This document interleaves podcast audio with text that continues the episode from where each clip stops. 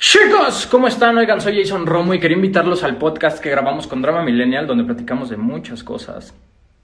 Y quedó muy bueno, entonces ahí los espero, no se lo pueden perder. Yo siempre he tenido un crush extraño con Brad Pitt, bro. Te lo juro. Es como, es como mi male crush. El drama ya está aquí. Lo mejor del teatro, las telenovelas, las series y las películas comienza en 3, 3, 2, 1, 1. Drama Millennial. Hola, ¿qué tal amigos de Drama Millennial? Yo soy Ángel López y ya saben que aquí está conmigo Vane Fernández. Vane, ¿cómo estás? Bien, gracias. ¿Y tú cómo estás? Todo excelente. Cuéntanos a quién tenemos de invitado hoy. Hoy tenemos de un gran invitado. Es un gran actor. Es el que yo quiero y admiro muchísimo. Y es Jason Romo. ¡Hola! ¿Cómo están? ¿Qué, qué, qué- qué vibra? ¿Qué vibra traes? La quiero. Obvio, obvio. Siempre con la mejor actitud y con las ganas del mundo. ¿Cómo están? Muchas gracias por, por invitarme a, a su espacio, a Drama Millennial. Y pues, ¿qué les digo? Estoy muy contento. No, pues gracias a ti por estar en este espacio que, que ahora sí que en esta, en este, ahora sí que periodo de, de pandemia hemos tenido a, a grandes invitados y cómo no nos podías faltar tú. Entonces, bienvenido.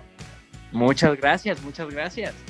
Oye, Jason, nosotros tenemos aquí una dinámica, la Ajá. cual consiste que te vamos a poner el cronómetro y vas a tener un minuto para describirte, para decir quién es Jason Romo. Un minuto para describirme. Exacto. ¿Estás listo? Estoy más que listo. Bueno, el cronómetro está en ceros y empieza en tres. Ah, tiempo. Yo a ti te voy a decir tiempo, así, cortón. ¿Te late? Me Es un- late. Es un reto, venga. Entonces en tres, dos, ahora. ¿Quién es Jason Romo? Jason Romo es un chico soñador, romántico, empedernido, al que siempre, siempre, siempre desde niño le ha gustado soñar con, con cosas que, hace- que va a hacer en la vida, que muchas de ellas ya le está cumpliendo. Ah, es demasiado terco, come mucho, le gusta mucho el ejercicio y las artes, en especial el cine.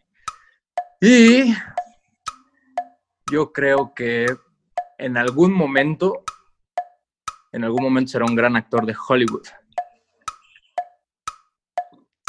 Te ahorré un minuto. ¡Eh! Muy bien. ¿Cómo Oye, platícame. A mí me interesaría saber eh, cómo, cómo comienza este sueño. Platícame. Este sueño comenzó mucho antes de que yo me creyera el ser actor o quisiera ser actor. Cuando yo tenía cinco años, a mí me gustaba escuchar mucho música. Hay una canción, la primera canción que yo canté en la vida, en, en la vida de Jason, la primera canción que se aprendió, ni siquiera fueron las del Kinder, fue una canción que se llama Más alto que las águilas de Pepe Aguilar. Y me encanta, me encanta esa canción y cada que la escucho me recuerda muchos, muchos, muchos momentos de, de mi vida de niño. Entonces, mi familia siempre me vio como, pues no sé, siempre vieron, vieron algo en mí que me, me decían que yo iba a terminar siendo artista, artista de, de lo que fuera, ya fuera cantante, ya fuera actor, ya fuera lo que fuera. Pero yo de chico me enojaba muchísimo, de niño yo me enojaba muchísimo, hacía berrinches porque yo no quería ser artista, no me gustaba para nada, no me gustaba que, que me grabaran, no me gustaba que me tomaran fotos, porque era muy reservado, siempre he sido muy reservado en mi vida. Am, esto surge, este sueño surge, o más bien se concreta, cuando después de am, 13 años, un día, un domingo por la mañana, mi mamá me dice que por qué no hago el casting del SEAT. Esto porque había terminado la preparatoria y no sabía qué estudiar. Estaba trabajando en un negocio que tenía, pero no sabía qué estudiar en sí. Realmente no me llamaba la atención ninguna, ninguna carrera en, en particular. Mi mamá, en su frustración de ser mamá y de, que de no ver a su hijo sin, sin estudiar algo, me, me dio la idea de entrar al SEAT. Y te lo estoy diciendo que esto fue un domingo a las 8 de la mañana y yo traía unos shorts, unos crocs y una camiseta, porque me acaba de levantar, eran como las una y media de la tarde. No sé qué pasó, no sé qué el destino el destino contribuyó con todo esto, pero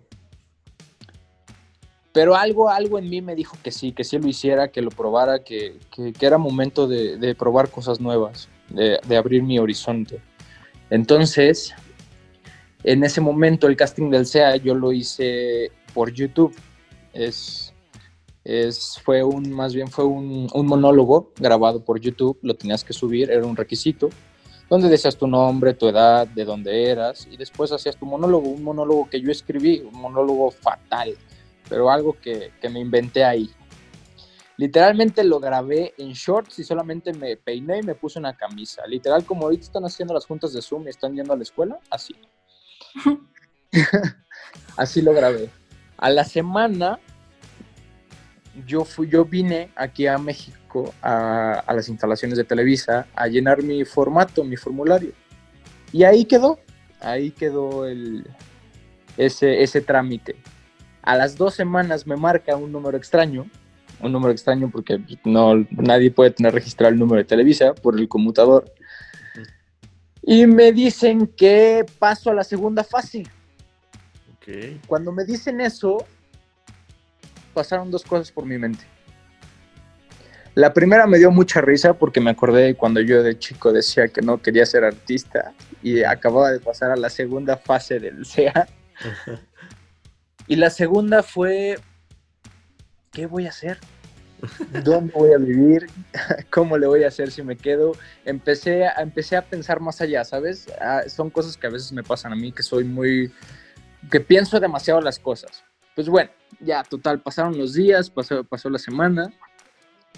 Llego a la, segunda, a la segunda fase del SEA, y en esta segunda fase, pues son varias pruebas. Te ponen a leer frente a cámara, te checan cómo te ves a cámara, um, te ponen a contar una historia frente a los maestros del SEA y al director del SEA. Y me acuerdo mucho, muy bien que, me, que me, me, dijeron antes de entrar a la segunda prueba, me dijeron que en esa prueba, cuando tenías que contar tu historia, o contar algo que los hiciera llorar, o contara algo que, que, me diera a mí mucha risa, que fuera muy cómico. Y la verdad, si te soy sincero, yo, Jason, tengo un humor muy negro. Entonces, si les contaba algo, puede ser que se lo, se lo, se lo hubieran tomado a mal o no les hubiera gustado. tengo el humor, el humor más negro del mundo lo tengo yo. Ok.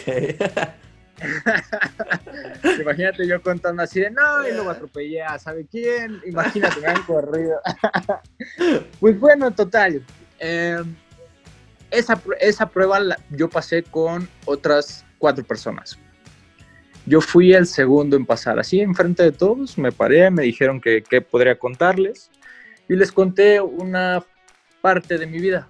Les conté que, que pues yo había crecido solo, que siempre crecí muy solo, soy que soy muy independiente y cosas así. Entonces, al estárselas contando se lo hizo muy vivido, hizo muy vivido el momento, entonces me solté llorando muchísimo, muchísimo, muchísimo, muchísimo, como tenía muchísimo tiempo que no lloraba. Ajá. O sea, me hicieron lo mismo que tú, un minuto para contar una historia, pues total, ahí sí terminé mi historia en un minuto y lo demás fue llanto, porque me hizo mucha conexión, lo que dije, tenía mucho tiempo que no, que no me expresaba sentimentalmente. Entonces hizo mucha conexión terminó esa prueba y ya, cada quien para su casa, todo eso. Para esto yo había, yo había cumplido años dos semanas antes. Entonces yo, yo hice mi segunda prueba con 18 años, cumpliditos recién. Pues bueno, total, pasa todo esto y como al mes me marcan y me dicen que me quedo pues el sueño, el sueño empieza a, co a, cobrar forma, ¿sabes? Este sueño, este sueño que en ese momento todavía no se veía como un sueño en forma. Uh -huh. Porque dije, bueno, vamos a entrar a la escuela, vamos a estudiar, vamos a empezar a, pues a probar este, este nuevo mundo, ¿no? Uh -huh. Yo ya tenía un poco de, de approaching al mundo de la actuación, al mundo escénico, porque tuve dos, más bien tengo dos tíos que estudiaron antes que yo en el CEA. Entonces, sé, o sea, sé, sé lo, que, lo que se estudia, cómo es, más no, no sabía, no, no lo había probado, ¿sabes? Nunca había probado este mundo. Cuando yo entro al CEA, cuando yo empiezo a tener clases en el CEA, empiezo a conocer lo que es la actuación, empiezo lo que es a conocer lo que es este mundo, este mundo que artístico, me enamoro de él por completo. Quedé completamente enamorado de, la actuación, el darle, darle vida a, a un personaje, el estudiar, el en sí el mundo entero, en sí, o sea, completamente todo lo que conlleva ser actor o artista, me enamoró. Fueron procesos muy difíciles de cambio para mí porque el, estudiar actuación es, literalmente empezarte a conocer, empezarte a, preguntar cosas de ti mismo, a, debatirte con ti mismo, o sea, contigo mismo. Es, es, es, es- un proceso fuerte, es un proceso fuerte y a veces es difícil y hay días muy difíciles y hay días, o sea, hay días que acabas muy agotado por, porque usas tus sentimientos, tus recursos, o sea, son, es, es, sí es una carrera demandante, la verdad. Pues bueno, todavía eso me hizo enamorarme más de eso. Y algo muy especial, como muchos, muchos saben, y, o, sea, muchos, mu- muchas de las personas que escuchen esto saben, la verdad es que a mí no se me da la escuela. O sea, la escuela normal, Ajá. no se me da. Yo y la escuela normal no, no somos nada compatibles. Absolutamente nada compatibles. Si le pueden preguntar a, a mis mamás, o sea, a mi abuelita y a mi mamá, no Ajá. somos nada compatibles. Yo pasé por 15 preparatorias, yo creo, y secundarias ni les cuento. Pero siempre he dicho, siempre he dicho que, que si Jason Romo quiere estudiar algo, lo estudia al 100 y se entrega al 100. Y lo encontré, en la actuación encontré ese- esa, esa motivación diaria y ese, ese, retro, ese reto diario para, para, sí, para sobresalir y, pa- y para mejorar a, a- a- a mí mismo siempre, todos los días. Jason, Entonces, yo, no, yo no puedo, yo no puedo continuar eh, esta entrevista si no me dices eh, de qué fue tu monólogo en shorts, de verdad. ¿de qué fue mi monólogo en shorts? Híjole, no, ¿cómo Cuéntanos. esto? Cuéntanos. No me hagas esto, bueno. No me acuerdo, no me acuerdo muy bien. Ajá. Solo me acuerdo. Ya se acordó. me- No, no, te lo juro que no me acuerdo tanto, te lo juro por mi vida. O sea, imagínate, imagínate, fue, o sea, eh, fue un domingo, yo creo que yo venía crudo de algún lugar. Yo venía crudísimo de algún lugar y, y- y lo tuve que escribir en ese momento porque creo que eran, eran los últimos días y se, re- se cerraba la convocatoria. Una cosa así, o sea, fue todo improvisado. Entonces, eh, solamente me acuerdo que tenía que ver con mis fracasos amorosos. ok. O sea, imagínate qué tan avergonzado es. Yo, yo, Jason, yo, Jason, yo no me avergüenzo de nada y créeme que soy, soy, soy alguien que hace cosas muy extrañas en la vida y solamente porque, o sea, tiene impulsos. Imagínate eso. Con eso te digo todo. Sí, sí, sí, no, me imagino. Entonces imagínate que yo lo, lo tuve que borrar año y medio después porque me estaban haciendo un bullying increíble porque los buscaban y no, no puede ser posible. Pero ayudó, Horrible, horrible. ayudó en algo. Sí, la verdad sí. Pero está horrible, horrible. Así que agradecele a tus fracasos amorosos. Pero, a ver, ya, ya poniéndonos, poniéndonos serios, ¿tú le agradeces a, a tu mamá por haberte impulsado a, a hacer esto? Sí, se lo agradezco muchísimo, muchísimo porque creo que llegó, o sea, más bien su, su, su idea llegó en el momento indicado, en el momento en el que yo no sabía, no sabía qué hacer de mi vida, ¿sabes? No sabía, o sea, hacia dónde ir. Y creo que ese pequeño, ese pequeño rayo de luz o esa pequeña, esa pequeña cosa que me dijo, que por lo, o sea, lo que me dijo textualmente fue, ¿por qué no haces el casting? literalmente no me dijo ni del SEA, simplemente me dijo, ¿por qué no haces el casting? Y le entendí perfecto. Creo que me, me abrió las puertas a un mundo en el que yo, yo necesitaba entrar y debía entrar. Entonces se lo agradezco con todo mi corazón a mi madre, que le saco canas verdes cada que hablo con ella. Pero fue una, o sea, yo creo que mucha gente se identifica, ¿no? Porque ¿quién no ha pasado por esto? Yo pasé por eso, de no saber qué estudiar, y siempre hay algo que te, que te salva, de verdad te salva. Sí. Te dice, ve por allí, ve por ahí, ve por ese camino y lucha por él, porque al final, o sea, sí te lo ponen en el camino, pero tú tienes que ir por él, ¿sabes? Sí, obvio, es obvio, siempre, siempre si, si, si tú quieres algo tienes que ir tú por él, nadie te lo va a regalar, nadie te lo va a dar, tú tienes que luchar por las cosas. Entonces, mi mamá me abrió las puertas y ya nos aquí dos años después. Aquí estamos. Todo pasa por algo y la actuación era lo tuyo y lo tenías que descubrir totalmente. Oye, Jason, y tocando un poco esto, ¿recuerdas tu primer casting? ¿Cómo fue? ¿Recuerdo mi primer casting? Sí, sí recuerdo mi primer casting. ¿Cómo fue? Fue un casting horrible, lleno de nervios, pero... pero... Pero un momento que nunca voy a olvidar. Creo que mi primer casting... mi primer casting yo creo que fue como haberle pedido a un... Ah, ¿Se acuerdan de la escena? Se los voy a poner textualmente. ¿Se acuerdan de, la- escena de Piratas del Caribe donde Jack Sparrow les dice, para, para hacer esto en específico necesitamos una cabra que haga con las manos así, mientras toca una flauta y le hace los ojos al revés?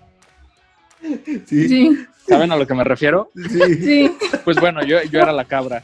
Yo era la cabra, imagínate. Yo era la cabra. Estaba muy nervioso, muy nervioso, aunque no se me notara, estaba muy nervioso. Porque como típico principiante, quieres que todo salga, quieres que todo salga perfecto y pues no, la verdad es que no. En un casting como en una escena, todo puede pasar, todo puede cambiar, todo puede salir. Y, y- y- y, pues yo como principiante quería que todo saliera perfecto porque también me lo quería quedar, ya quería trabajar, estaba comiendo ansia, ¿sabes? Sí, sí, sí. Y pues mi, mi primera experiencia fue, fue muy buena porque después de que salí de ahí dije, no, o sea, qué chingados hice, bro. Ah, Qué chingados hice, pero bueno, va. hay, que, hay, que, hay que comer, Di. Sí, pero tenemos que comer, carnal, pero bueno, chance y les caí bien. No, Esa fue mi primera experiencia en un casting. Estuvo, estuvo muy cool, pero, pero primerizo, me tocó mi, mi, Novatada. mi estrenón. sí, tu novatada, ¿no? Exacto. En el momento en el que llega sin miedo a la verdad a tu vida, de ¿cómo es? A ver, platícame. Sin miedo a la verdad, llegó en mi, en, en mi vida, llegó, sin miedo a la verdad, llegó por una exnovia mía Ok. que estaba en el proyecto.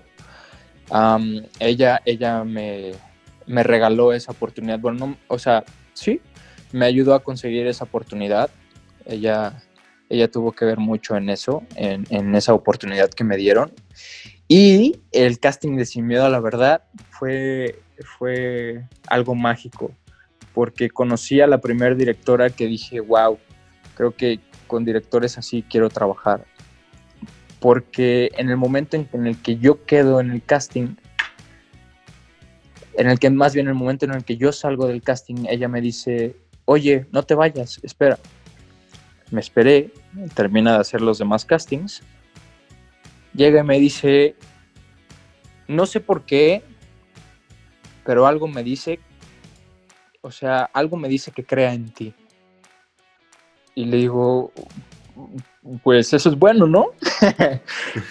yo con ganas de quedarme, yo con ganas de quedarme con los capítulos, dije, pues eso es bueno, ¿no? Hazle caso a tus instintos, por favor. no lo pienses Necesito pagar más. la renta, hermana. Ah, No, o sea, le digo, pues eso es bueno, ¿no? Y me dijo, sí. Dije, pero ya veremos, ya veremos.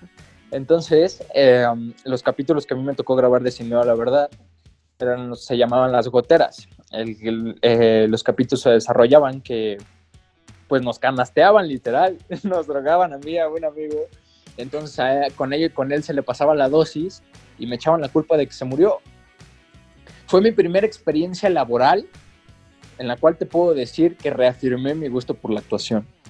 Y más, porque a la- más por la directora que tuve y el equipo de trabajo que había, me, me apoyó muchísimo, me enseñaron muchísimas cosas y me hicieron sentir muy cómodo sobre todo, ¿sabes? Que, que a veces es muy difícil en, en- en un primer trabajo y en algo que no es tan formal, que no eres parte del elenco, del main, de- o sea, del elenco formal,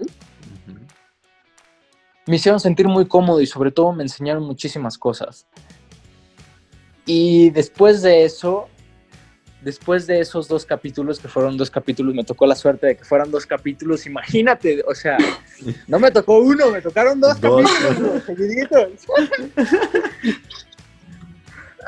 Después de eso, creo que mi visión y, y- y, o sea, Jason se fue a las nubes. Se fue a las nubes en, en- en qué sentido? En quererse mejorar y en querer, en querer que llegara esa oportunidad para poder retarme y para poder explorar y para poder decir, necesito, necesito, necesito que me den la oportunidad para poder demostrar que yo pertenezco aquí. En, en- en ese, en ese sentido se fue Jason a las nubes. Entonces, creo que sin miedo a la verdad siempre va a quedar, siempre va a estar en mi currículum, siempre y, y en mi vida, ¿sabes? y en primer lugar. Exacto. ¿Y qué, por ejemplo, qué... Ya me platicaste todo lo, lo que fue para ti, pero al final siempre hay una retroalimentación de tu parte. ¿Qué aprendizaje te llevaste? ¿Qué aprendizaje me llevé? Ah, en términos técnicos, en términos técnicos del trabajo, Mm. aprendí mucho que no, o sea, que en la práctica, tal como lo dice, en la práctica aprendes mucho más que en la escuela, Sí, claro. que en la teoría, Sí. exacto. Creo que el, el momento de ya estar bajo la presión de tiempo, bajo la presión de, de que, de que tienes que ser efectivo, tienes que llegar estudiado, tienes que llegar al 100, me enseñó, me enseñó a ser más comprometido todavía, más conmigo mismo y con mi trabajo. Creo que eso es lo que me llevo de, de ese primer trabajo que, que tuve. El compromiso hacia Aparte- los demás y hacia uno mismo.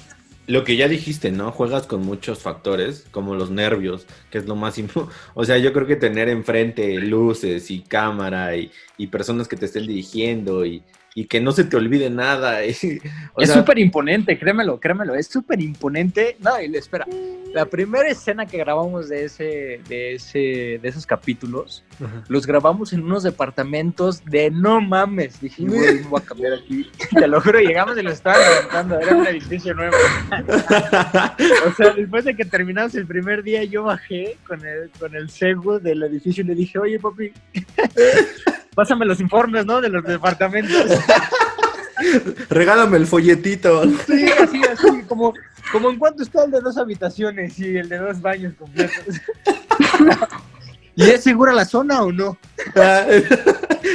¿Edificio nuevo o se me cae en el temblor? Te lo juro, te lo juro, te lo juro. No, no regresando al tema, créeme que es algo súper imponente.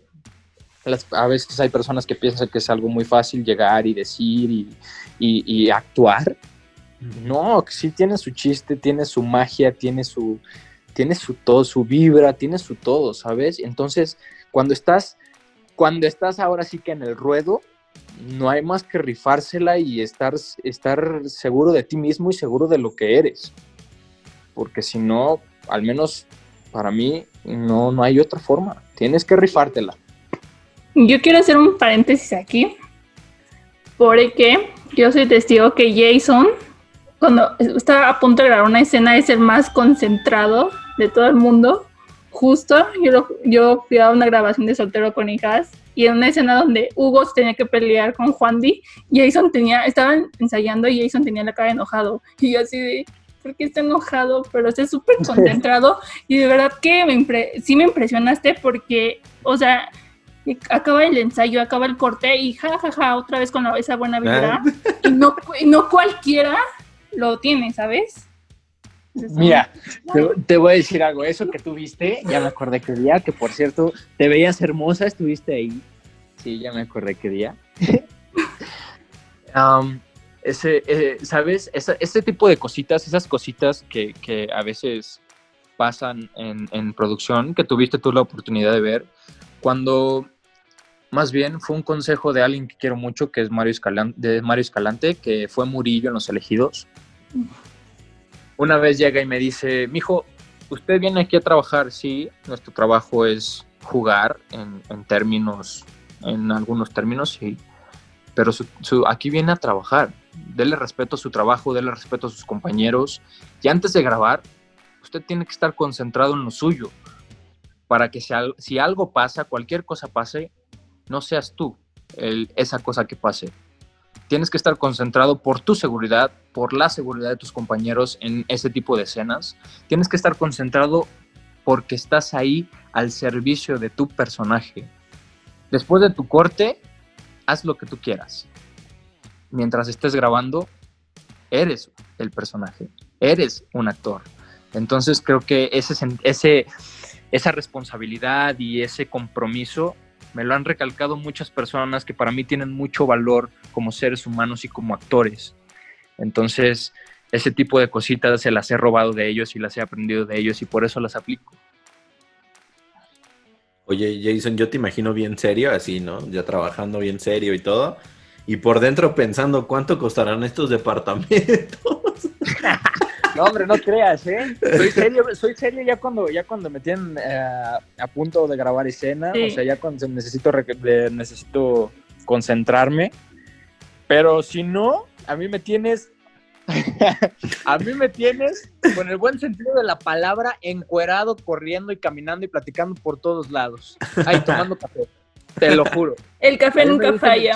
A mí me dicen el chico sin playera. El café nunca falla, dice Vane. Es que siempre tienes No. café.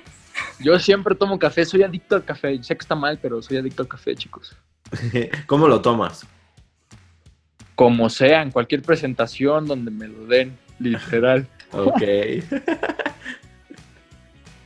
Oye, Jason, retomando esto que dijiste ahorita que comentaste ya acerca de los elegidos, ¿cómo fue que llegaste a este proyecto?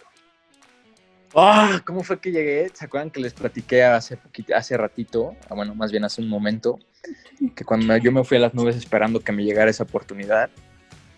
Estábamos, estábamos en el SEA, yo estaba en mi segundo año del SEA, que fue yo creo el año donde, donde empecé a afinar mis, mis técnicas actorales y empecé a afinarme yo como persona para poder hacer esos, esos cambios, esas transiciones de, pues sí, de Jason a algún personaje y empezó a fluir todo más, más de acuerdo a, a las cosas.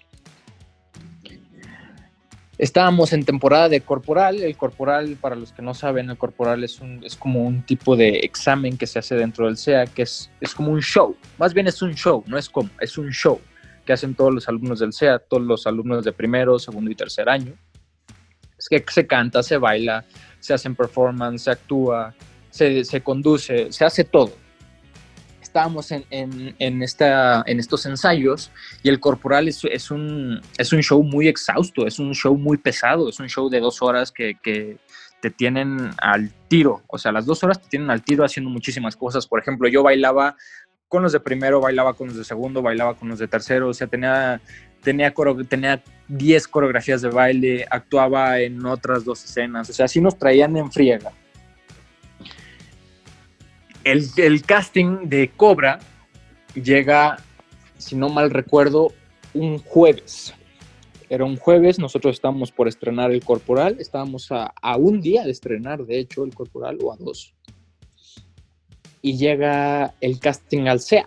Fue un casting masivo, un casting de, pues de todos los alumnos de primero, segundo y tercero. Fue un casting masivo del SEA. Estoy hablando nada más del SEA. Todavía ese proyecto se casteó por afuera con toda la gente a y por haber de este mundo. Entonces, nos fueron pasando en grupos a hacer el casting mientras seguíamos en, en, ¿cómo se llama? En ensayos. Yo fui el último literal en pasar al casting. Yo pasé a hacer mi casting a las nueve y media de la noche en el salón 16 del SEA, el salón que está hasta arriba. Ahí fue el casting. Yo fui el último en hacerlo. En ese casting, gracias a Dios, no me puse nervioso. No me puse nervioso porque desde que leí la historia y desde que comprendí que era una historia donde, donde había poderes, todos tenemos un sueño y uno de mis sueños siempre fue hacer algo con donde yo tuviera poderes.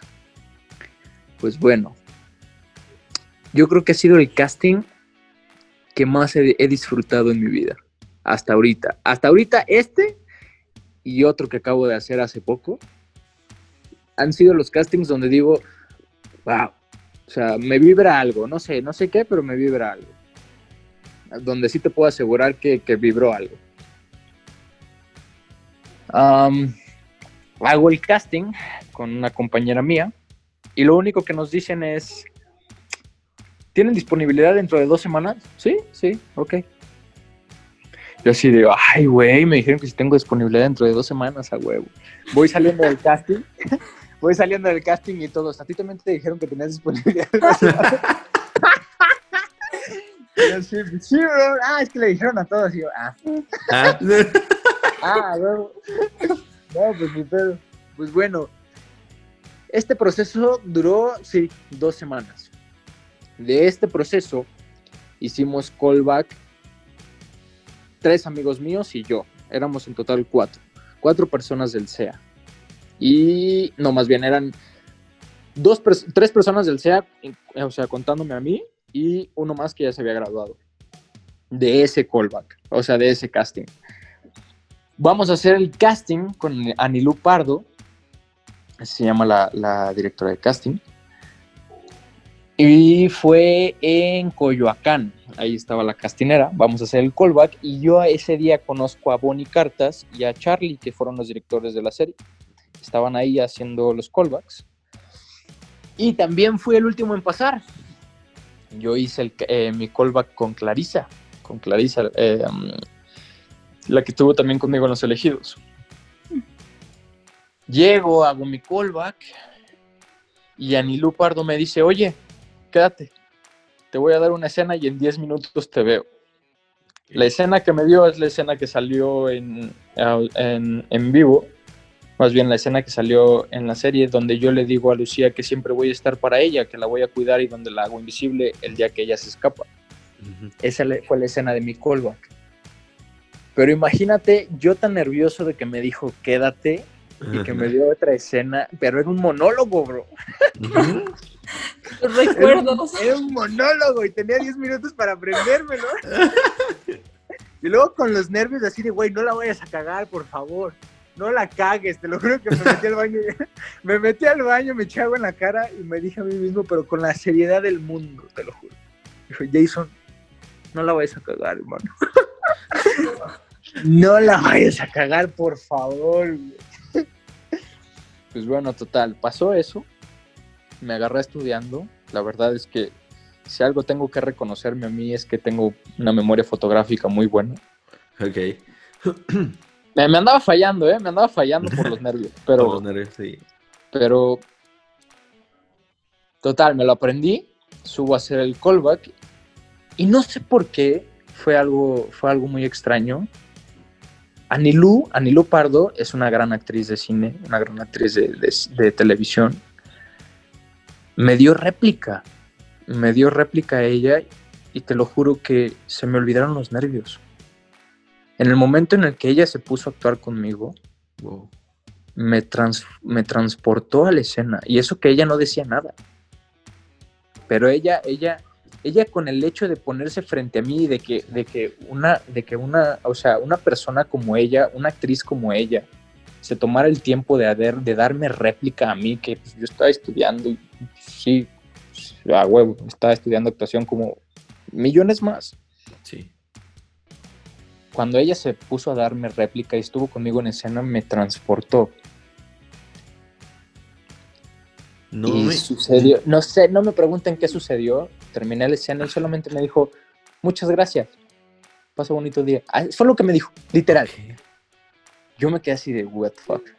¿Qué va a pasar? Bueno, salí, salí, me fui caminando al centro de Coyoacán, estaba, entro a un Starbucks, me doy mi café, vaya la redundancia, mi café.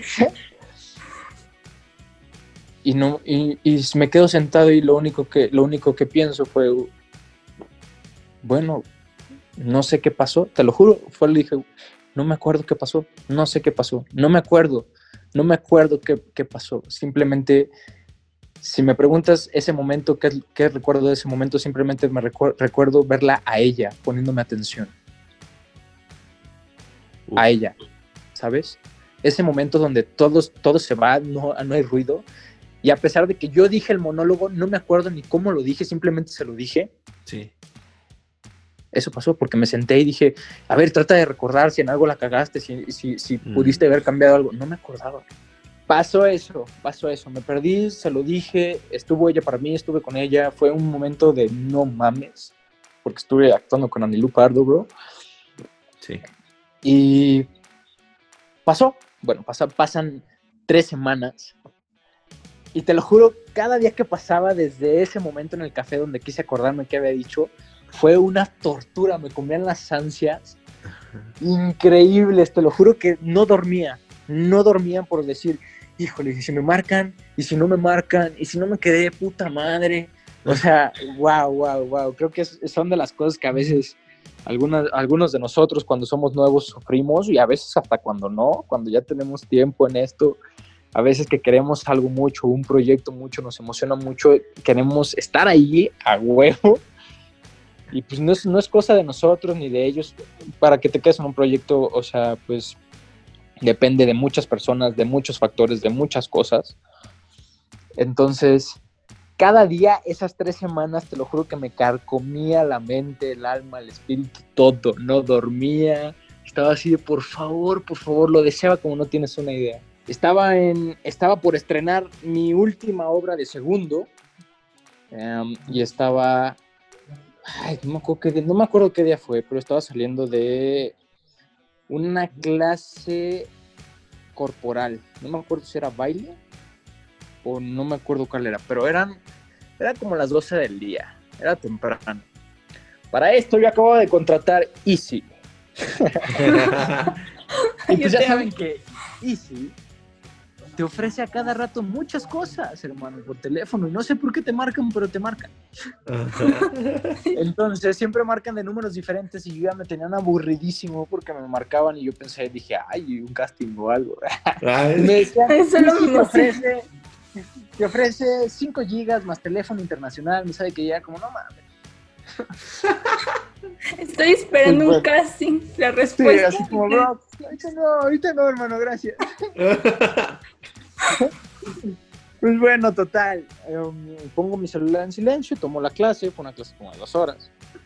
Cuando salgo, reviso mi celular y tenía dos llamadas perdidas.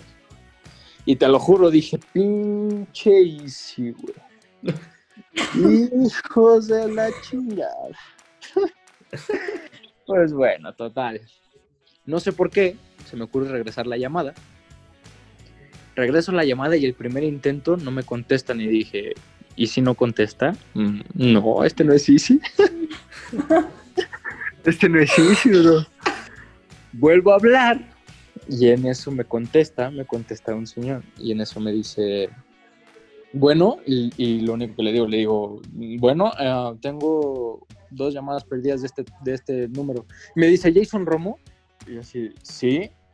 Hola, ¿cómo estás? Bueno, total, se presentó, me dijo quién era, me dijo, te hablo de Sony Pictures. Y dije, Sony Pictures. Dije, ah, cabrón. Me dijo, sí, te hablo de Sony Pictures para decirte que si tú quieres y, o sea, si quieres, nos, nos, nos gustaría decirte que, que, que te quedaste con el papel de cobra. Wow. No mames. no mames. Te lo juro que me siguió hablando como media hora, media hora más. No le puse, no, yo nomás le decía que sí. Es más, imagínate, imagínate que me hubiera dicho, eh, no te vamos a pagar, lo vas a hacer gratis. Y yo, sí, sí, sí, a huevo, estaba llorando. llorando, estaba llorando, no le ponía atención, me pasaban muchas cosas por la cabeza, decía, güey, no mames, por fin. O sea, tanta espera, tanto anhelo. Wow, wow, wow, te lo juro que me tenía así sentado en el pasillo, o sea, tirado, sentado en el pasillo del SEA, del quinto piso, llorando, tenía un, un buen de gente así a un lado, así alrededor mío, así, güey, ¿qué te pasa? No sabía ni qué decir, en eso venía pasando el señor Cobo, que es el director del SEA, me paro, le, o sea, me paro llorando, le cuelgo porque me dice, o sea, me terminó de decir, me dijo, no, pues bueno, estaré en contacto contigo, cuelgo con el señor sin, sin haberle entendido ni madres de que tanto me había dicho. Cuelgo con él, llego con Cobo, lo abrazo, casi lo dejo sin aire, casi se asfixia. Y le digo, me quedé, pero le gritaba así, me quedé, me quedé, me quedé. Me dijo, ¿en qué te quedaste? ¿En qué te quedaste? Felicidades, pero ¿en qué te quedaste? Y en eso le digo, en los elegidos, en los elegidos, el casting que me mandaron de aquí, me lo quedé, me lo quedé, me lo quedé. En eso como que no, no, no me agarraba, no me agarraba de qué estaba hablando. Me dice, felicidades, felicidades, se baja. Y en eso, am, personas que trabajan ahí en el SEA, que, que estaban al tanto del casting, se enteran y me mandan a hablar. Entonces, estando ahí, el señor Cubo marca ahí donde estaba yo, sin que él supiera que estaba yo, y les pregunta por, eh, por el proyecto de los elegidos y les pregunta, ah, ¿y, y- y cuánta participación tienen? Y me acuerdo en el momento que le dicen, señor, es el, es el protagónico juvenil, va toda la, la serie, son seis meses de grabación. El señor Cobo se queda callado y dice, me da mucho gusto por Jason, me da mucho gusto que esté tan emocionado. Al rato lo voy a felicitar. Y cuelga. Y me volví a agarrar a llorar porque lo hizo real, ¿sabes? Lo hizo real, hizo real ese momento, hizo real el hecho de que yo ya estaba en, en un proyecto, mi primer proyecto formal. Y sobre todo que ese proyecto tenía poderes, chinga. ¿Sabes? Te, te voy a, te, voy, te voy a hacer una pregunta y quiero que, que la analices muy bien, ¿ok? Ok. ¿Qué superpoder real tiene Jason? ¿Qué superpoder real tiene Jason?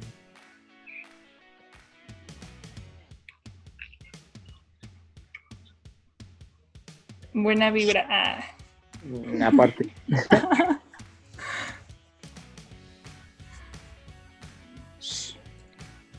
Soy muy sincero. y, no me refiero solamente a, decir la verdad. Soy, soy, soy muy sincero en mi persona. Soy muy, muy directo. Creo que ese es el, super, ese es el superpoder de Jason. Es, es muy sincero en la vida y con él mismo. Creo que eso, eso, eso lo podría ver yo como mi superpoder. Y por otro lado, ¿qué superpoder te gustaría tener ya yéndonos a la ficción? ¿Y por Ya qué? yéndonos Claro. a la ficción, bro. No, Sí. no, pues muchos. Pero la neta es que le soy bien fiel al Cobra y sería invisible por muchas cosas. Porque si comparas la invisibilidad con leer mentes, es lo mismo. Yo puedo estar ahí, tú no me ves, voy a saber lo que dices. Am, si quiero viajar, ok, sí, tienes razón, volar está cabrón. Pero soy invisible, hermano, yo viajo gratis. yo me vuelvo a los aviones, los vuelos. Exactamente, yo viajo gratis. yo entro a donde quiera gratis, ¿sabes? A donde sea, o sea, la verdad es que cuando me dijeron que yo me hacía invisible, me vi en muchos escenarios, en muchas situaciones, en muchas circunstancias, y la verdad es que qué gran poder, güey. Qué gran poder. ¿Qué, qué es lo que te deja el personaje de Cobra? ¿Qué es lo que me deja el personaje de Cobra? El personaje de Cobra me deja muchas cosas. Laboralmente, el personaje de Cobra me enseñó, o más bien el grabar los elegidos. Me enseñó primero que nada a tener mucho rigor en mi trabajo, a ser muy profesional, a divertirme en mi trabajo, que es creo que de las cosas más difíciles que uno aprende a hacer porque desde que dices la palabra trabajo se escucha como formalidad, pero no. En cambio, creo que cuando trabajas en algo que te gusta, te emociona y te levantas todos los días con ganas de hacerlo, deja de ser trabajo.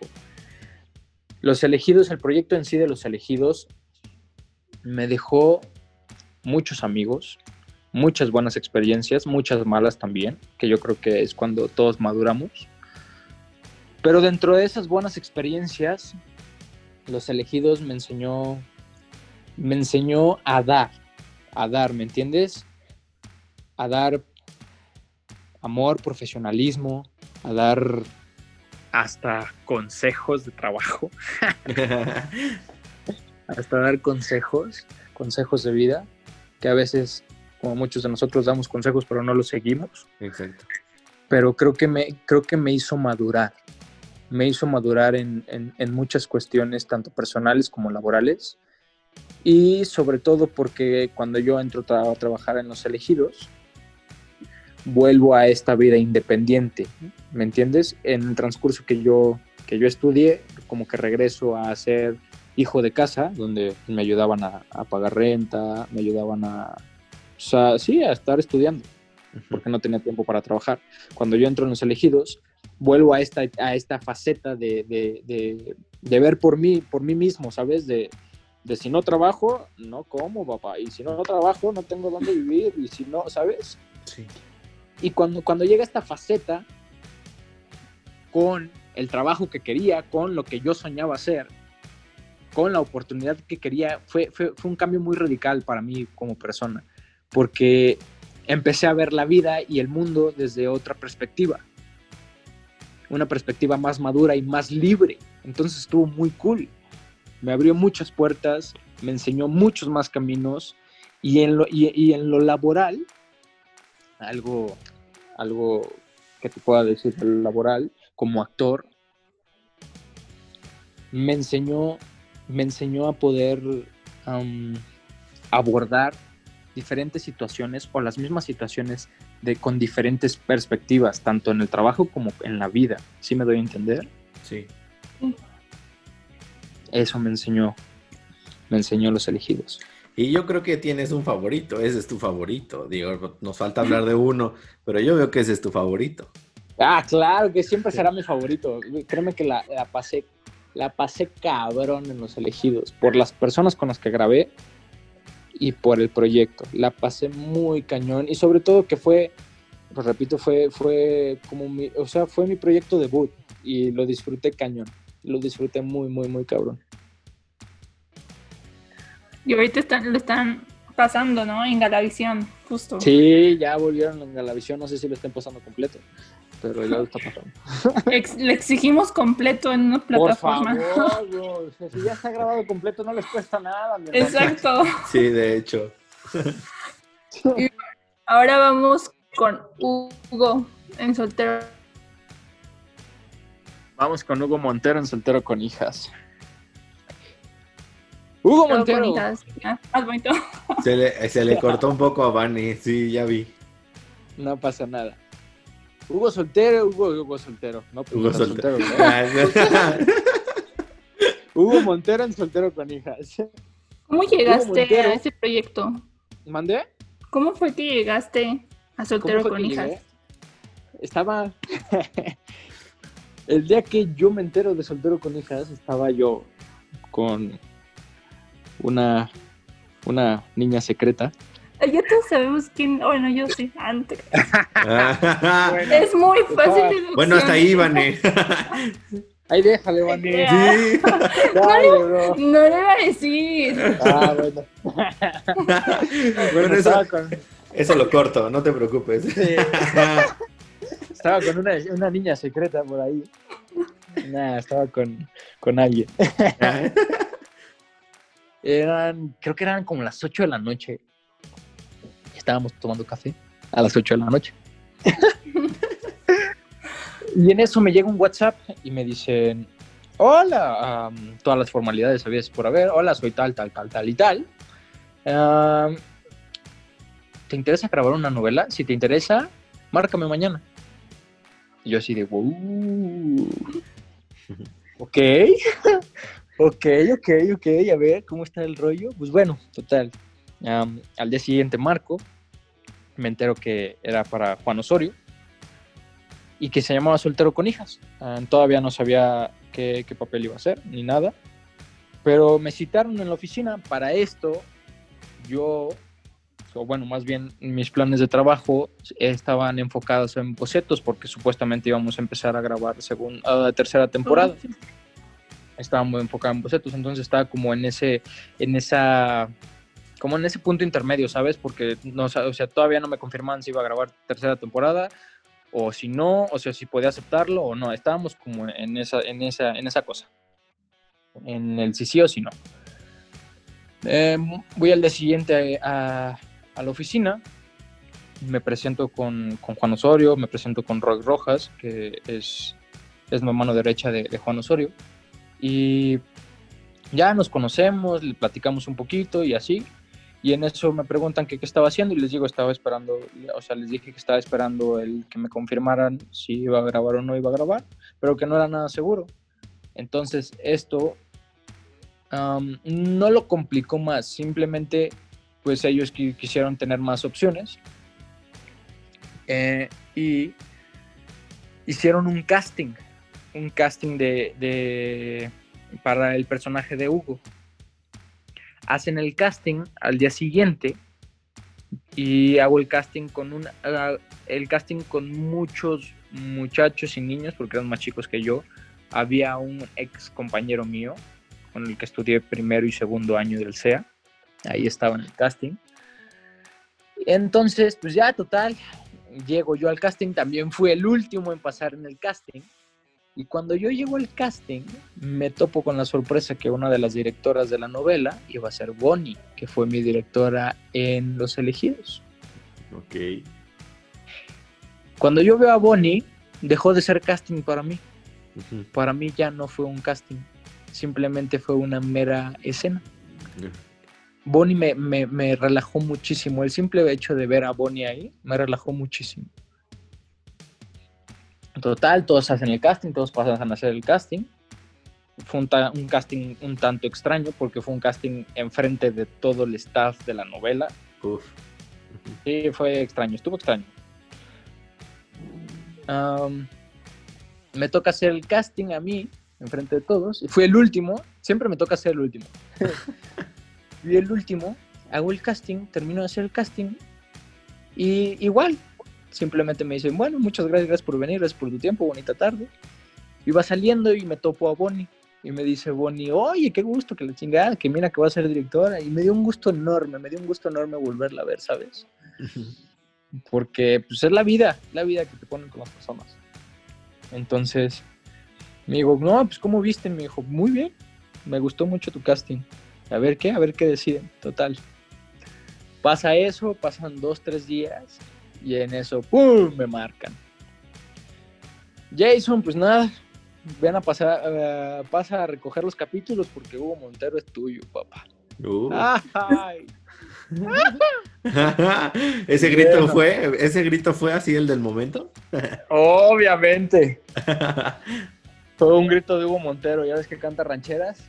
Los gritos le salen buenos. Pues bueno, total, así empieza la historia de, de la aventura de Soltero con Hijas. En Soltero con Hijas, algo que, algo que para mí, Jason, me lo llevo muy cañón, es que se cumplió otro de mis sueños. Mi sue- uno, uno de mis sueños también era grabar algo en la playa, porque a mí me encanta la playa. Soy fanático del mar. Pues bueno, me la pasé grabando cuatro meses y medio en Acapulco, papá. Y te puedo decir algo, qué Dime. pesado es grabar en la playa. Me imagino, ¿no? Qué pesado es grabar en la playa, el calor, el Sí. viento, la tierra, nada, Sí, no, es pesadísimo. Lo disfruté como no tienes una idea, pero es pesadísimo. Entonces, bueno, Soltero con Hijas también te puedo decir, fue una aventura completa. También el crew, el equipo, los actores con los que estuve, con más bien todos los de la novela, realmente wow, wow, wow. Si algo te puedo decir es que soy, soy afortunado de que me haya tocado, o sea, de, los proyectos en los que los cuales he grabado, me han tocado, me han tocado personas hermosísimas, personas con mucho talento, personas que son humanos, ¿sabes? Que, que, que realmente están ahí para ti en lo laboral y en lo personal. Entonces, me siento muy bendecido por las personas con las que me ha tocado grabar, tanto staff, tanto actores, tanto todo, porque, porque son personas que me han dejado algo. Cada una de esas personas de las cuales soy, soy cercano y, sigo hablando con ellas y, y- y seguimos en contacto, cada una de esas personas me ha dejado algo y me siento muy bendecido por eso. ¿Cómo es trabajar con Juan Osorio? ¿Cómo Aunque el final de Juan Hugo Osorio? no me gustó. Ah, me voy. Ah, ¿Cómo Siga trabajar con diciéndolo. Juan- Con Juan Osorio. Juan Osorio es un gran productor, es una persona que sabe muchísimo. Y cuando te digo muchísimo, es muchísimo. Y es de los pocos productores que en sus ratos digámoslo así, libres y no libres porque está, está ahí con nosotros, es director. Ok. Y te lo puedo decir así, que un productor sea director, dirija algo y sepa dirigir, está cabrón, está cabrón. Y, es, y, y ese señor es, es una persona que yo admiro, que yo admiro y, y- y me enseñó muchas cosas. Me enseñó muchas cosas. De hecho, las últimas, una de las últimas escenas, la escena donde el calamar me da un balazo, Ajá. esas escenas las dirigió Juan Osorio. Ok. Entonces, te lo juro, eran, era mi último día. Y ese último día, a pesar de que eran escenas muy difíciles y complicadas, porque pasaban muchas cosas a la vez y, y estábamos, estábamos literalmente en una carretera que cerraron para nosotros, pero eh, sí había muchas, muchas cosas. Todo, todo fluyó de una manera increíble. Te lo juro, fluyó cabrón. Y el tener a Juan ahí dirigiéndonos ese día, o fue, fue, fue una clase y no solo, y no solo de, de cómo dirigir, no, va más allá, va, va, va una clase, una clase de profesionalismo, de compromiso con uno mismo y con tu, y con la gente que trabaja contigo. Fue, o sea, el trabajar con él implica mucho rigor, implica mucho compromiso y implica siempre estar atento, aprender, siempre estar aprendiendo. Entonces, fue un placer para mí trabajar con él, la verdad. Tú, tú, tú siendo sincero, Jason, ya. Ya. Tú- no. Ya dice, ahora sí, ya sé sincero, por favor, Jason. No. ¿Sí te- a- ¿Tú sí estuviste conforme o si te gustó el final de Hugo o tú le hubieras escrito otro final? Yo hubiera querido que me mataran, ¡No! te lo juro. Yo hubiera querido que me mataran. Y yo sí pensé que te mataban. Yo sí pensé que te mataban. Yo, no mames, yo hubiera querido que me mataran, obvio. ¡No! Sí, ¿por qué no? ¿Por qué no? Dice. Yo hubiera, te lo juro, yo hubiera querido que me mataran, la neta. Después de que ya Hugo no se quedó con Camila, mis Que le esperanzas pegaran, que le pegaran unos plomazos, hubiera estado bien, hubiera estado bien cañón, la verdad. Pero me mataran Sí. defendiendo. Que imagínate, imagínate que me hubieran matado defendiendo a Juan Di. Uf, Uy, no, sí. ¿a poco no? Concuerdo, eso sí. Ese sí. Heroico. Eh, Obviamente. Jason para escritor ahora. Sí. Ah, no. Con, todo con todo este eh, contexto que ya nos diste de este proyecto de Soltero con Hijas, ya sabes que yo soy el de qué, qué aprendizaje, ya sabes que yo soy ese. Claro. Cuéntame, ¿qué tal? ¿Qué tal con el aprendizaje? Te digo, Sí. pues soltero con hijas fue eso, fue enseñar, fue en cambio, no, no enseñarme, porque pues ya venía de grabar los elegidos, ya traía colmillito, ya no estaba tan, tan nuevo, digámoslo así, ya venía salido de la agencia. Am, en soltero con hijas fue afinarme, fue, fue- en cambio, creo que soltero con hijas, el proceso de soltero con hijas, para mí el proceso fue ser efectivo, porque es muy, fue muy diferente el tipo de trabajo. En Los Elegidos, Los Elegidos se grabó con un formato de cine, un formato de serie. Los, los breaks de Los Elegidos eran de 12 escenas, pero yo estaba de las 6 de la mañana a las 12 de medianoche, ¿me entiendes? Era un, era un break muy largo, pero eran 12 escenas nada más. En las novelas es diferente, en las novelas se graba, a veces al día se graban 40 escenas, 45, se graba un capítulo o dos capítulos por día casi. O sea, es, es- sí, es decir, el, el ritmo de trabajo es diferente eh, a, a cuestión de tiempos. De pesado es lo mismo, es, es- es igual, son, son muy pesadas las jornadas de trabajo, pero se, o sea, se- di- se diferencian en tiempos, en tiempos de grabación en, en soltero con hijas, mi reto fue ser efectivo, ser efectivo, hacer las cosas bien a la primera, que a veces es muy difícil, porque pues estás actuando, no eres un robot, Ujú. no eres como que una máquina donde le aprietas a enter y todo sale como tiene que salir y como tiene que ser, pues no, somos humanos, reaccionamos a estímulos, hay días en los que, no sé, por decirte un, algo, algo técnico, algo que puede pasar, ah, a veces estás deshidratado y necesitas llorar y no salen lágrimas. bueno, ah, pues hay que, hay que tomar agüita y hay que descansar, eh, o sea, ¿sabes? Hay que, hay que tener, hay que, son muchos factores. Sí. Y en, las- y en la novela, en la novela lo que yo me propuse eh, fue ser efectivo, efectivo con mi trabajo y, y, y entregado, ¿me entiendes? Para que yo no retrasar eh, el, el tiempo de grabación o, que, o por, que por mi culpa se retrasara todo lo demás, ¿me entiendes? Entonces creo que ese fue el aprendizaje de, de soltero con hijas, a ser efectivo, a llegar a, a- a tratar de sacar la escena de 10 a la primera. En lo que te estás convirtiendo, Jason, ¿eh? De verdad. ¿En qué? No, pues en un gran actor, o sea, a una edad sí tan es. corta, sí, a una edad tan corta y con las personas con las que has trabajado, de verdad que sácale mucho jugo porque sí, mis respetos. No, y aparte tener- tienes como que esa humildad que, o sea, no todos los actores o figuras públicas tienen y eso te va a llevar más lejos aún. Muchas gracias, muchas gracias. Pues mira, sobre ese tema me voy a me voy a limitar a mí. Yo creo que si le preguntas a Jason que si algún día podré podría ser sangrón o mamón con las personas, te diría que no. Porque Jason en su persona, o más bien yo en mi persona, soy alguien que, que, es, que es muy social. Entonces, no podría, no podría, no podría ser ese tipo de personas, porque aparte creo que eh, está, está mal. Está mal el que nosotros seamos actores o figuras públicas. Es solo un trabajo. Es un trabajo somos humanos todos y todos nos merecemos a todos respeto. Entonces, no hay por qué o no veo la, el porqué de, de esas situaciones.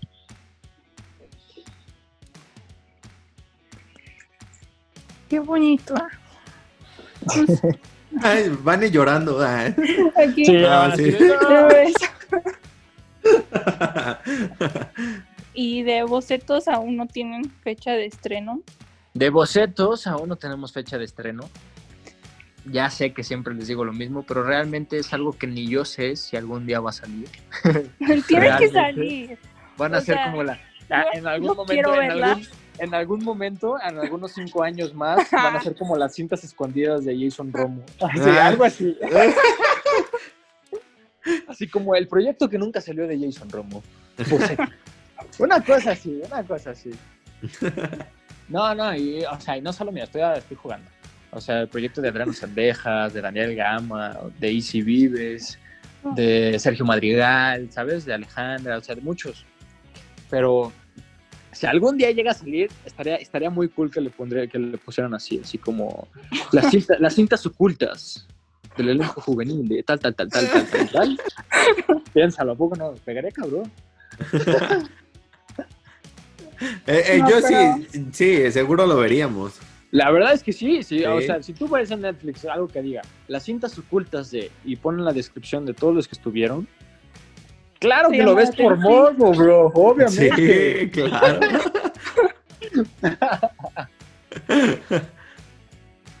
¿Cómo ven? No, pero esperemos que, que sí salga. Esperemos, la verdad. Jason, eh, con... Híjole, a ver. Con todo lo que ya me mencionaste y con tu juventud, porque sí es una juventud plena, ¿con qué actores te gustaría trabajar en un futuro? ¿Internacionales o nacionales, hermano? El que tú quieras, eres libre de decir del el que tú Tengo quieras. libre al del río. Sí, bueno, tienes entonces no te libre voy, a de- decir, un- te voy a decir algunos cuantos. Dime tu top 5, ¿te late? Mi top 5, eso es muy difícil, eso es muy difícil, te voy a decir porque me considero fanático del cine y de las series. Entonces, te puedo decir, te puedo decir todos los pros de todos y no te puedo decir nada en contra, porque como seres humanos todos son diferentes y con cada uno me gustaría actuar diferentes proyectos, pero te voy a decir cinco, cinco de mi repertorio. No estoy hablando, no lo estoy poniendo en posiciones porque jamás me perdonaría en la vida poner Sí. a, a- al Pacino Ah, después de Brad Pitt, bro. sí, sí, sí. ¿Sabes? Sí. Pero bueno, cinco que se me vienen a la mente ahorita. Échalos. Samuel L. Jackson, Ok, Tom Hardy, ok. Brad Pitt, ah, Bradley Cooper y... ¡Ah! ¿Cómo te llamas, hermano? Se me fue. Ah, dame dos, dame dos, dame dos, dame dos. El de La La Land. Ah, se me fue. Ah, Ryan Este, Gosling. Ryan Gosling. Él, él, él, él. Ok. Esos serán cinco que se me vienen a la cabeza ahorita. Que porque uno para cantar, otro para hacer Venom, otro porque lo admiro, otro por... No, ¿sabes qué? Te, te digo algo. Siempre, siempre, siempre, siempre. Estas contradicciones que te digo, o sea, antes de que yo quisiera ser actor, que no me gustaba. Ajá. Yo siempre he tenido un crush extraño con Brad Pitt, bro. Te lo sí, juro. Es como, es como mi male crush. sí, sí, sí. Y, y ahí es donde yo diría, ¿Sabes? ¿y quién no? No, mano. El vato es un papito, la neta. Sí, lo que es. La verdad. La verdad. Pues solo que sabe cada quien es un papirrín. Pues bueno, Me hiciste cuando yo veo cuando yo veo el curioso caso de Benjamin, de Benjamin Button Ajá, que hizo Brad Pitt sí. te lo juro que dije, le dije, bro, yo, yo algún día tengo que hacer, y- y ma- antes de que yo quisiera ser actor, dije, yo algún día tengo que hacer algo donde ese güey sea mi papá.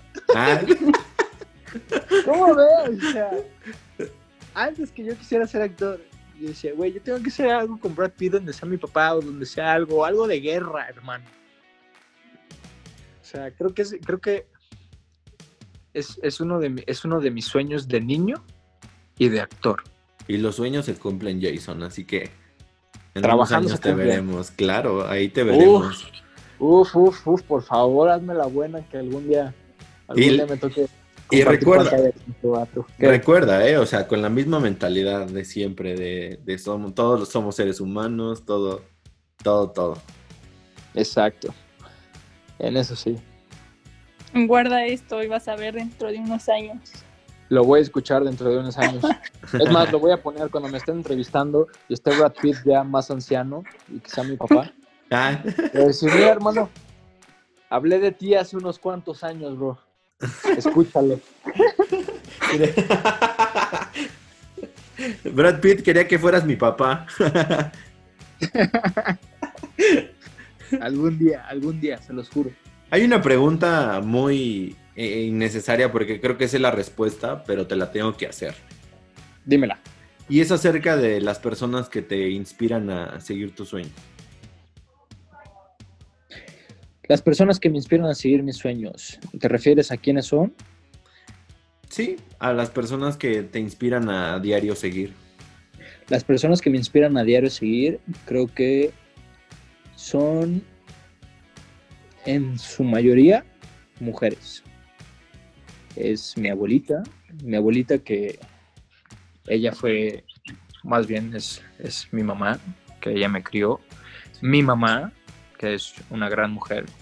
Y es una mujer que a ella nunca se le puede decir que no porque siempre ha luchado por todo lo que ha querido y tiene todo lo que ella quiere porque es súper independiente, es, es, wow, es una mujer plena, es, es yo creo que una de mis mayores admiraciones. Y mi, mi bisabuela. Yo, como para que entiendan el contexto, soy, más bien fui un niño criado por mujeres Sí. las mujeres siempre estuvieron en, en mi vida y creo que son, son, son las que me, o sea, no como, no como, eh, como típica mamá, o sea, que, que sí fue la que estaba en la casa, no, al contrario, las mujeres de mi casa no son mujeres de, no son amas de casa, son profesionistas, son abogadas, son empresarias, entonces mis mayores mis mayores inspiraciones, o más bien yo me inspiro en ellas, en, en su deseo de salir adelante, en su deseo de ser, de ser quien ellas quieren ser. Creo que es lo más puro que he visto en, mi, en, mi vida. El ver, a, el ver a mi abuelita, a mi mamá, a mi bisabuela, ser mujeres tan exitosas y ser, mujeres que, que no las tumba cualquier cosa o, o quien sea, es, es algo que, que, voy a guardar toda mi vida. Y si a algo, y si yo le debiera a alguien algo, se lo debo a esas tres mujeres. Y fíjate que crearon a una gran persona y eso es lo que yo creo que esa es su satisfacción y, y por, por, lo que tienes que seguir luchando para, para, hacer lo que, lo que tú quieres y lo que le quieres demostrar a ellas. Me gustaría que nos dijeras un consejo que le darías a los jóvenes que, que quieren dedicarse a esto. Un consejo a los jóvenes que quieren dedicarse a esto. Nunca dejen de soñar y nunca acepten un no por respuesta. El no ya lo tienen seguro. Trabajen, luchen y sueñen por el sí y demuestren quiénes son. Jason, Ay, con eso nos vamos, sí, claro. Yo me quedo con eso. Sí. Y muchas gracias por, por tu tiempo y por todo. Y sabes que te quiero muchísimo y te deseo todo el éxito en todos los proyectos que vengan, que van a ser muchísimos. Yo muchas también gracias. ya te quiero, Jason. No, hombre, yo los quiero a los dos. Muchas gracias por invitarme, en serio. Gracias por abrirme este espacio, por platicar conmigo, escuchar mis loqueras, mi vida. En serio, muchas gracias. Y pues también que sigan los éxitos para ustedes dos. Muchísimas gracias, Jason. Muchas nos, gracias. En el camino andamos y ahí nos seguiremos viendo. Y ahora nos podremos ver, porque ya muy pronto nos podremos ver. Estoy seguro. Sí. Por favor, ya que nos dejen salir. Sí. Pues él fue Jason Romo. Muchísimas gracias, Jason. No, hombre, muchísimas gracias a ustedes. Les mando muchos besos y muchos abrazos. ¡Woo! ¡Woo! Síguenos en Instagram. Drama.millennial.